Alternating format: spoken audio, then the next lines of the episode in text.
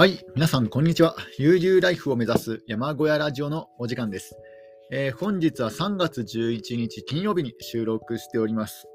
えー、昨日はですね、ちょっと1日あのお休みを、えー、したんですけども、えちょっとですね、えまあ、仕事の方の、えまあ、中日というか、えちょうどね間、間でしたので、まあ、いろいろえー、疲れてきた、疲れていたこともあって、ちょっとですね、あの、昨日は配信がの方が、えー、できませんでした。で、今現在ですね、あの、ちょっと花粉症のような、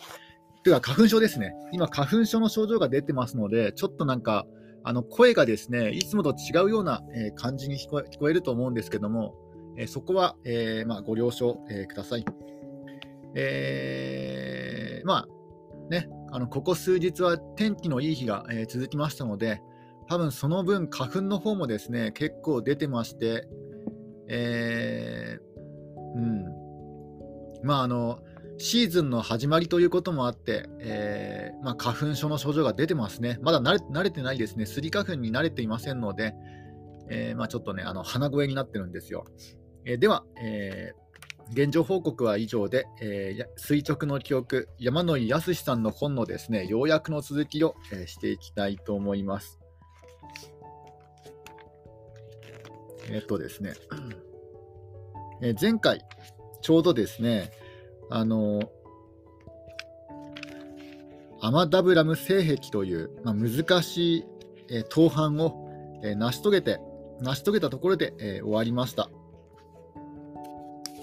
今回は新しいところに、え入っていきます。ちょっとドリンクを飲みますね。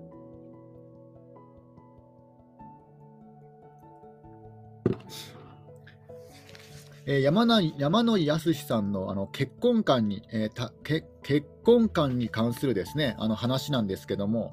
えー、山野井康さん20歳代前半の時20代前半の時、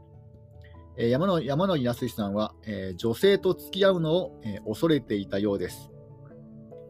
えー、それはなぜかというと、えー、彼女ができたらまあ、厳しいクライミングに打ち込めなくなるのではないかと、えー、そういう、ね、恐れがあったんですね。えー、楽な方に流されるの楽な方に流されるのを、えー、とても嫌っていました。ただですね、えー、そんな時に、えー、妙子さんというですね、あのー、理想のパートナー、最高のパートナーに、え出会出会うことになるんですね。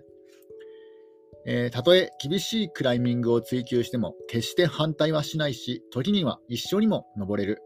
家の中では山野井康さんは山のことばかり考えているんですが、妙子さんは家事に大変興味を持っていて、えー、そういうこともあって、あのー、山野井康さんと、えー、妙子さん、これはですね、ちょうどうまい具合に、え、バランスが取れていると、え、少なくとも山野井康さんの方は、え、そう考えているようです。で、山野井康さんが、え、足の骨折で、え、入院していたときに、え、入院中の病院を抜け出してですね、山梨県のえー、岩戸の山に、えー、登ったことがあったんですね。山野井康さんはギブスをつけたまま、まあ、骨折してますのでギブスをつけております。で、あの、一方、太子さんの方はですね、あの、凍傷にあって、えー、指をですね、あの切断したことが、えー、ありますので、その指の痛みに耐えながらの登山であったと。えー、春春先のことだったようです。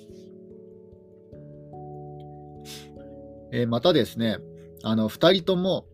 あの他の家庭とは違っていて、あの生死、まあ、あの死死が死をですね死ぬことを身近に、えー、感じていたというねそういった共通点が、えー、ありました、えー、実際にですね2人とも、えたくさんの友人を山で亡くされております、え山野井康さんの家でもですねどちらか一方が、え死んだ時のですね約束があるんですね。その妙子さんと交わした約束です、えそれは墓を建てる代わりに木を植えるというねそういう約束です。山野井康さんが、亡くなった場合は、カブトムシやクワガタがたくさん集まるように、クヌギの木を植えると。一方、妙子さんが、先にね、亡くなった、死んだら、柿の木を植えると。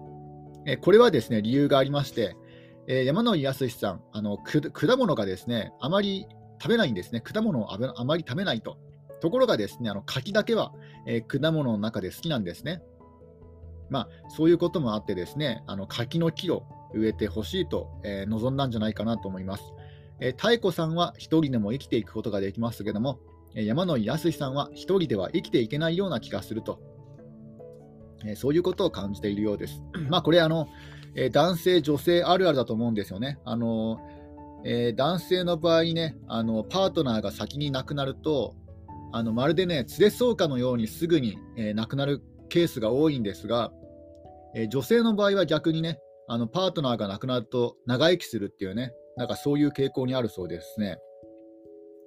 で、え山野井康さん、最近思うことがあります。まあ、最近といってもこの本が出たのがあの2010年ですので、今から10年以上前の話なんですが、というかちょっとですね、あの鼻声鼻声が、えだいぶ厳しくなってきましたね。ちょっとまたドリンクを飲みます。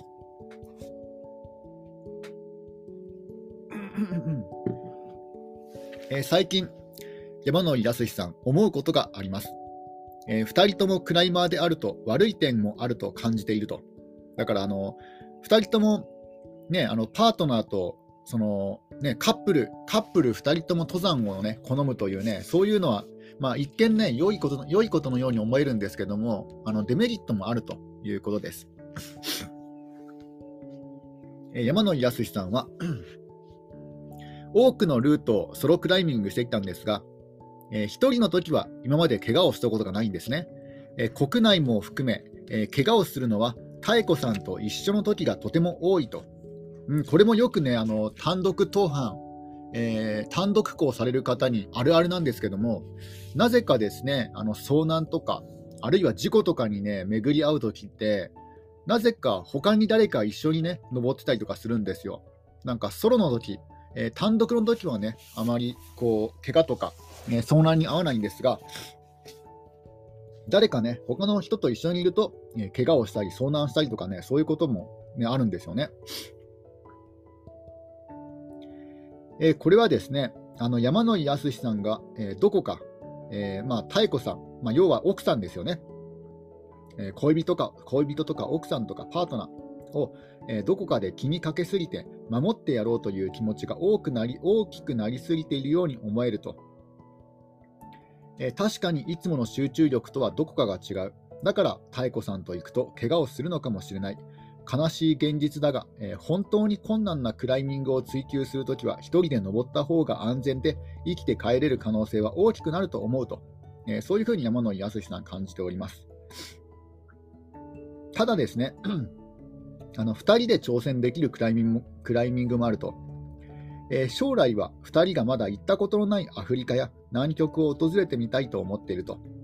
アフリカなら山に登らなくても良いくらいだと。2人とも生き物がとても好きなので、野生動物を見に行くだけでも、えー、良いと。太子さんは南極で皇帝ペンギンを見たいと言っていると、えー、そう語っております。で、えー、やっぱり結婚してよかったと、え時々山野井康さんは思ったりしていますので、思ったりしているようです。で、でですね、また、うんえー、新たな山に、えー、挑戦する話に入っていきます、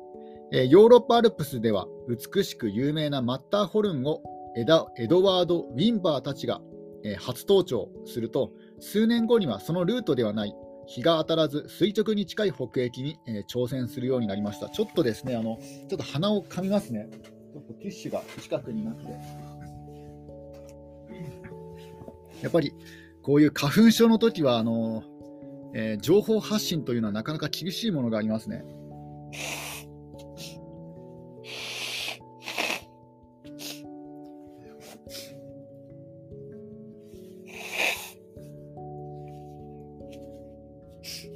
してなおかつあの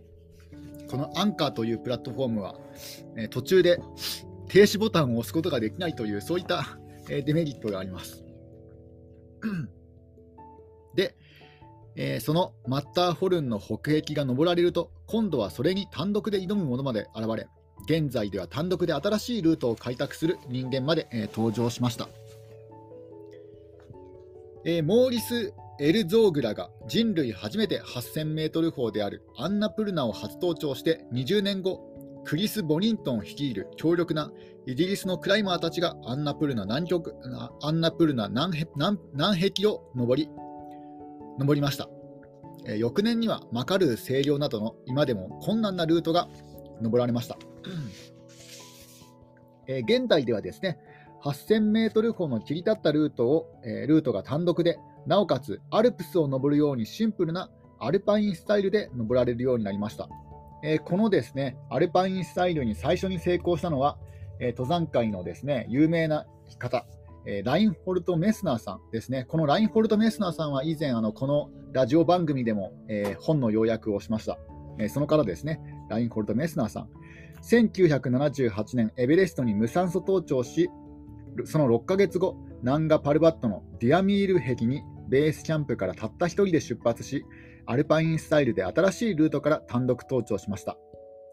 また、アルパインスタイルではないんですけども、1989年、ピエール・ベジャン、これはあのフランス人なんですが、えー、マカル南壁の単独も、えー、素晴らしい記録を出していますし、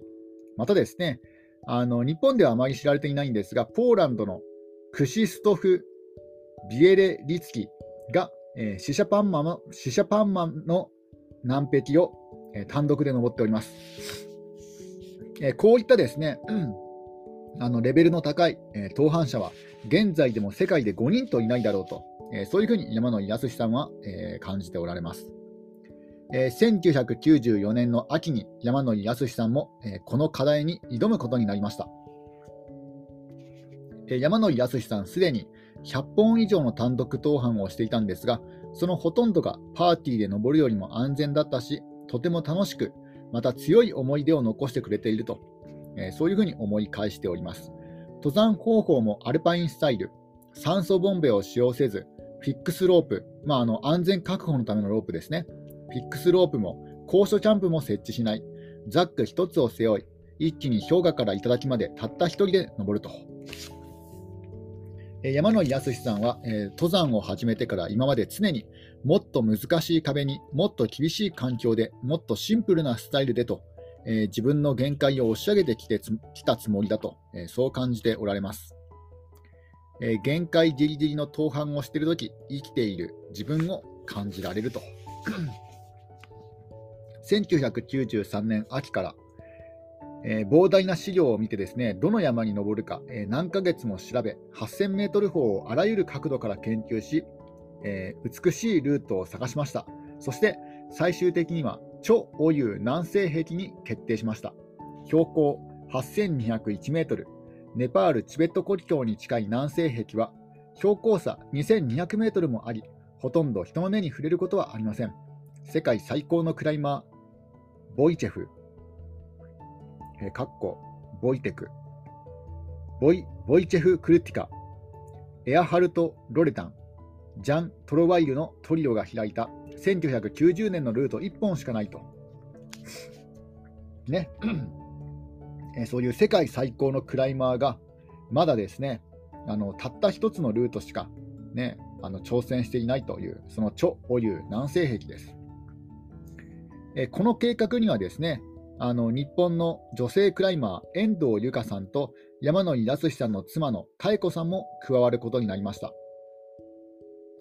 えー、山野山野井康さんの奥さんの妙子さんと遠藤由香さんはクルティカさんクルティカさんがですね登られた、えー、第2党を目指して、まあ、2番目のねあのクルティカさんたちが登ったルート同じルートを行ってその2番目を、えー、第2党をですね目指すと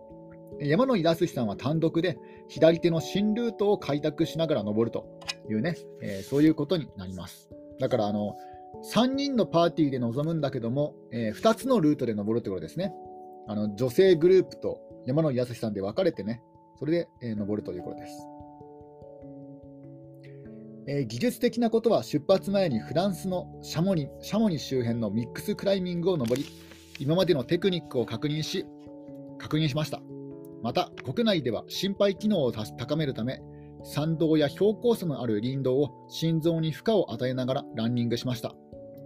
え毛細血管を発達させ、体の持久力を高めるために、LSD、ロングスローディスタンス、長距離をゆっくり走るトレーニング。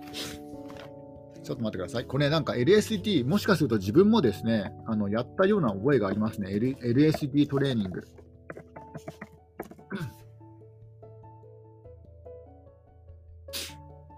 うん、あの学生時代ねあの自分も結構、えー、割とですね、あの好きだった運動だったような気がします、あの LSD。LSD えー、なんかね、あのー、マラソンの、えー、得意な体育の先生がいたんですが、えその方からですね教わった練習方法が、あの1周走って1周歩くっていう、ね、方法なんですよ。えなそうするとですねあの脂肪を燃焼させて、えまあ、減量しやすいと、えずっとですねあの走る、えまあ、いわゆるジョギングとかマラソンよりもなんかあの1周走って1周歩くっていうねそういう運動を長時間やった方がなんか痩せるってことをですねなんか体育の先生が言ってましたね。ちょっとドリンクを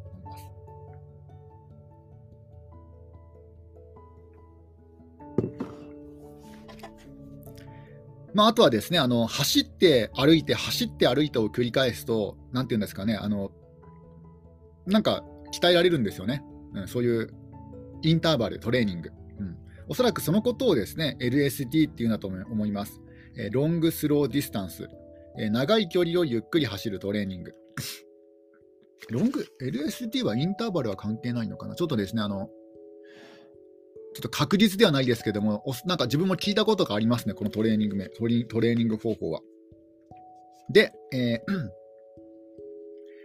え、フリークライミングでは、後方登山、フリークライミングでは後方登山では邪魔になる上半身の大きな筋肉を増やさないため、えー、ね、あのオーバーハングしたルートではなくて、バランスで登るルートばかり、えー、登るように練習したと。だからあの、えー、腕力とか、ね、上腕二頭筋とかね、あの僧帽筋とか、そういうところは鍛えなかったんじゃないかなと思います。まあ、要は上半身の筋肉ですね。上半身はなるべくスマートにさせて、えー、ね、あの脚力の、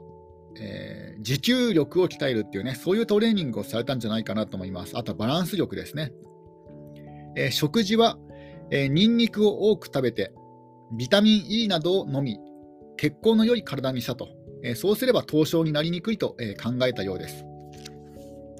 だから、ね、あの指先が冷えるとか冷え性だと、ね、思う人は、ニンニクを食べた方がいいんですね。え、日本でのハードなトレーニングの結果、山野井康さんの脈拍は1分間に45以下になっていたと、また体重も57キロ以上にならないように、え、努めました。なるべく脂肪も減らしました。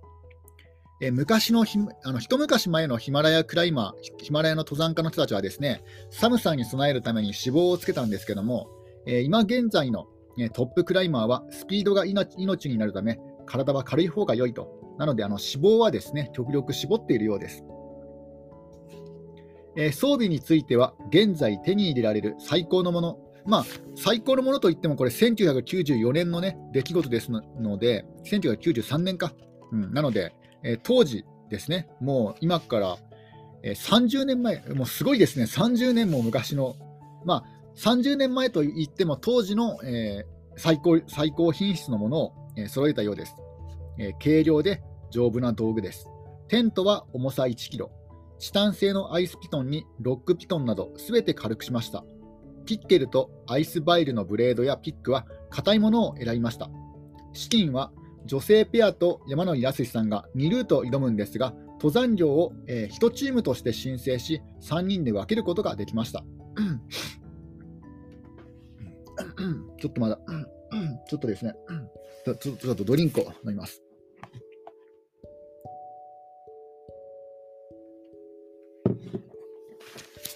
えー、山野井康さんの収入源なんですが、これは、えー、富士山の合力、まあ、牧歌さんですね、いわゆるあの荷物を荷上げする人の頃です。え、それと、参考記録の原稿料などだけであったが、マジックマウンテン車、このマジックマウンテン車というのは、要は登山登山道具の、えー、メーカーのメーカーですね。マジックマウンテン車の、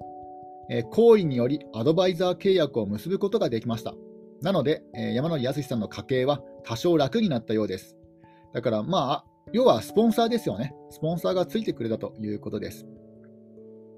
えー、自分の好きな時に、えー、好きな山へ行ける環境ができました。山野井康さんは年間60日から、えー、70日くらいしか働かないようです。すごい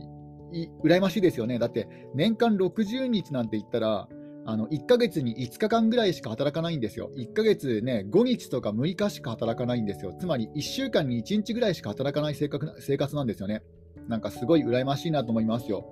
ね、1週間に1日だけ働けば、それで生活がね、成り立て成り立つっていうね、なんか羨ましいなと思います。で、えー、そんな感じになって人生イコール登山になっていったと。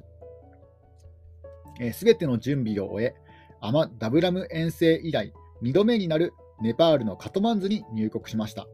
まずは高所順応として、ベースキャンプに入る前にネパールのランタン谷で5500メートルと5800メートルの2つの山に登りました。カトマンズに戻ってからも軽いジョギングやジョギングやウェイトトレーニング、心肺機能を高めるためのトレーニングを毎日行いました。ね、あの登山家の、ね、中にはトレーニングを全くしないという方もおられるんですけども、まあ、その登山そのものが、ね、トレーニングになるので登山以外のトレーニングはしないという方がですね割と多いんですが山野康さんはそうではなくてですね普段からねいろんなねジョギングとかね、えー、そういうトレーニングウェイトトレーニングとかねいろんなトレーニングを行っているようです。1994年8月下旬ネパール・カトマンズで、えー、準備を終えた山野井康さんたちは予定通り車で国境を国境を越えチベットに入りました、えー、1994年9月1日キャラバンが開始されます。約3頭ですね、えー、約3頭に荷物を載せた本当に小さな遠征隊だったようです、えー、リエゾンオフィサーも ちょっと、えー、リエゾンオフィサー、ちょっとですね、えー、調べてみます。リエゾンオフィサーとは、えー、リエゾンオフィサーとは、まず、リエゾンオフィスっていうんですけども、リエゾンオフィスとは、えー、企業ニーズと大学の研究室、研究者の持つ研究テーマ、貴重な技術シーズンシーズのマッチングを行い、産学連携による共同研究、技術移転等を実現させるための支援機構を持つ組織のこと。ちょっとなんかね、全然よくわかんないですね。連絡事務所ってことですね。まあ、要は連絡事務所です。まあ、あの、まあ、あの日本からですね、あのチベットに、ね、行くわけだから、まあ、要はその連絡将校、連絡将校的なね、連絡係的な方がいるわけですよね。その勝手にね、な何でもで何でもされたら困りますので、まあ、それを監視する役役割もあるし、まあ、あとはね、この連絡、連絡係もあるから、まあ、そのそういうことをする、ね、連絡官のことだと思います。その、えー、連絡官の方も、えー、ジープを降りた5000メートル地点で今回の遠征が終わるまで待っていてくれるということです。えー、最近、山野井康さんに対して、あいつは危ないという言葉を聞かなくなったようです。まあ、昔は言われたってことですね。あいつは危ないやつだってね。まあ、その危ないっていうのはその危険が危険なことに挑戦するっていう意味で危ないっていうね。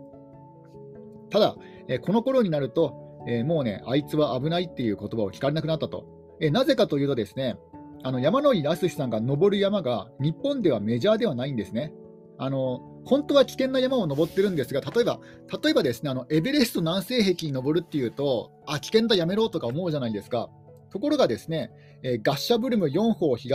壁とかね、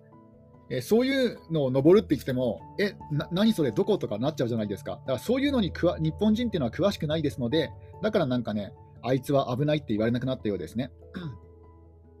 だからその危なさを理解できる日本人があまりにも小さいということなんですね。で、えー、山野井康さん、キャラバンの途中で風邪をひいてしまいます。えー、体温体温は38度。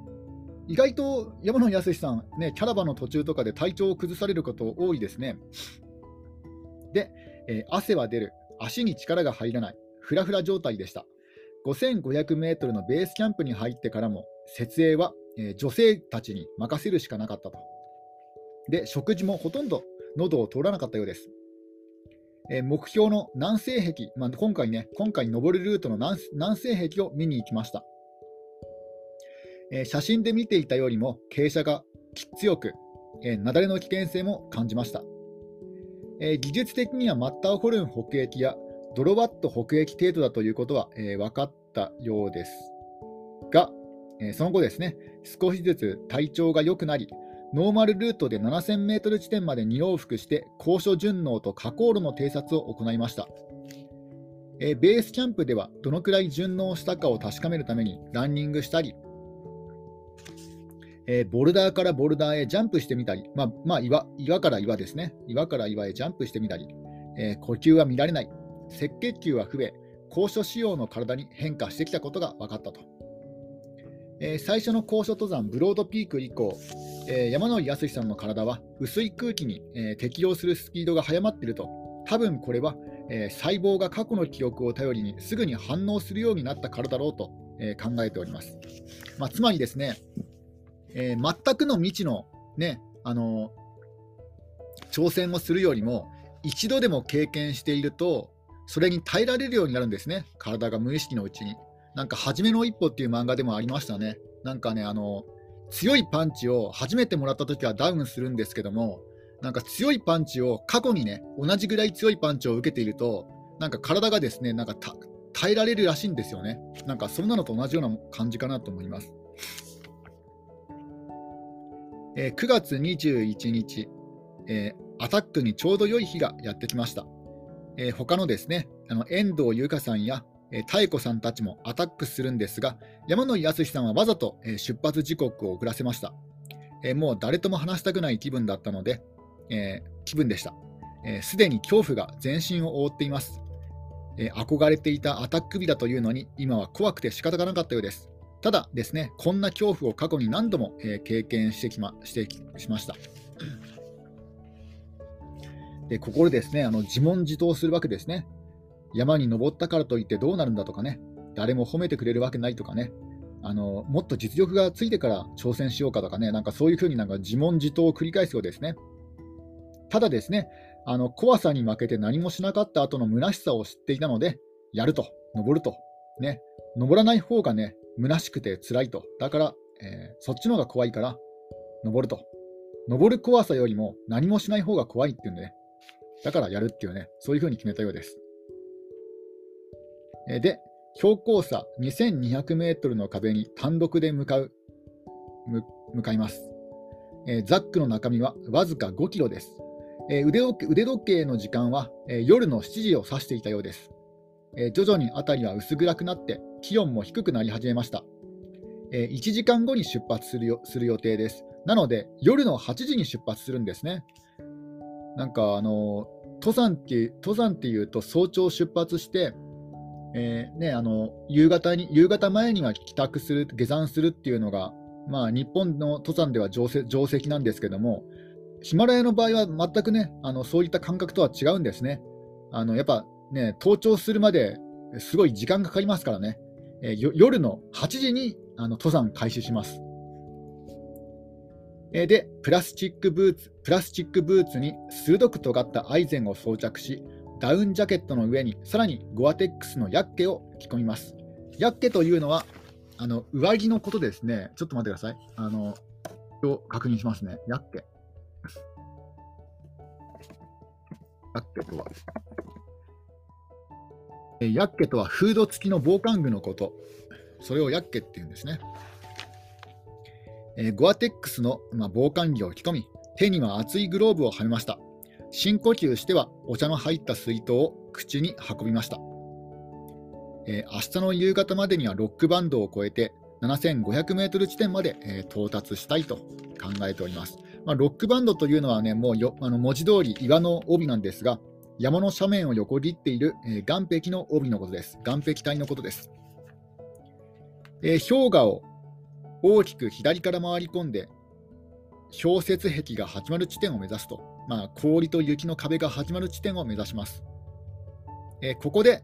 えー、ね、妙子さんや、えー、遠藤由香さんとお互いに頑張ろうと短い言葉を交わしてそれぞれに出発しました。